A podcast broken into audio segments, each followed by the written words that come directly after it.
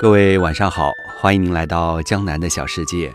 今晚跟大家分享的是：你的格局决定你的前途。我曾经有个同事，升职速度很快，很多人都嫉妒地说，他是因为有后台有人撑腰，所以才平步青云。可我却不认同。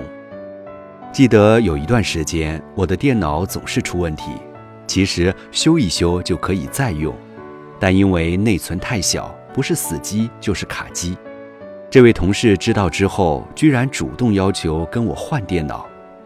要知道，当时人人都把自己的电脑保护得很好，生怕别人用，更不要说跟别人换了。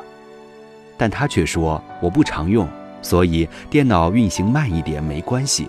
但是你要经常整理数据，用我的更快更方便。不过后来我还是回绝了，因为觉得他这样说是真的很大方，但其实他用电脑的时间比我还要多。我如果真换了，就很不厚道。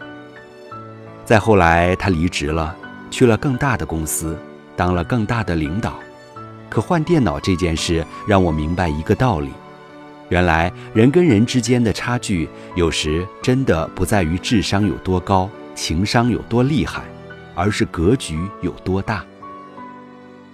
我遇到过两个实习生，从同一所大学毕业到我们这里来实习。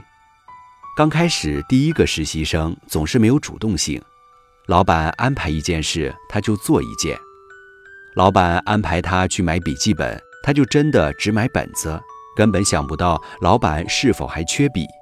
但第二个实习生就非常有灵性。平时在工作中，第一个实习生也总是我只拿了一千块的实习工资，就只做一千块钱的活儿；而第二个实习生总是不怕加班，不怕吃苦，不仅又快又好把自己的工作做完，还主动去帮助别人干活。于是，我的很多同事就把很多事儿都大胆放心的让他帮着做。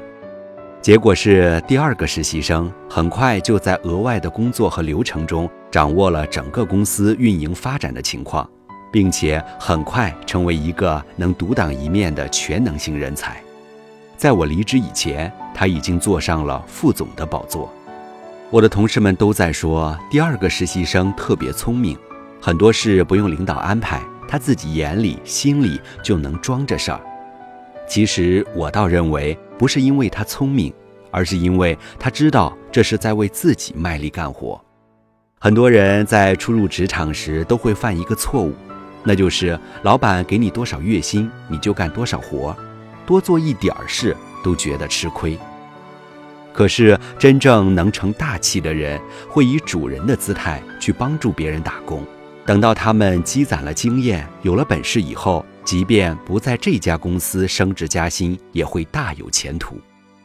再跟大家分享一个故事：三个工人在工地砌墙，有人问他们在干什么。第一个人没好气地说：“砌墙，你没看到吗？”第二个人笑笑：“我们在盖一幢高楼。”第三个人笑容满面：“我们正在建一座新城市。”十年后，第一个人仍在砌墙。第二个人成了工程师，而第三个人成了前两个人的老板。很多人上班都觉得自己是在为老板打工，卖力挣钱。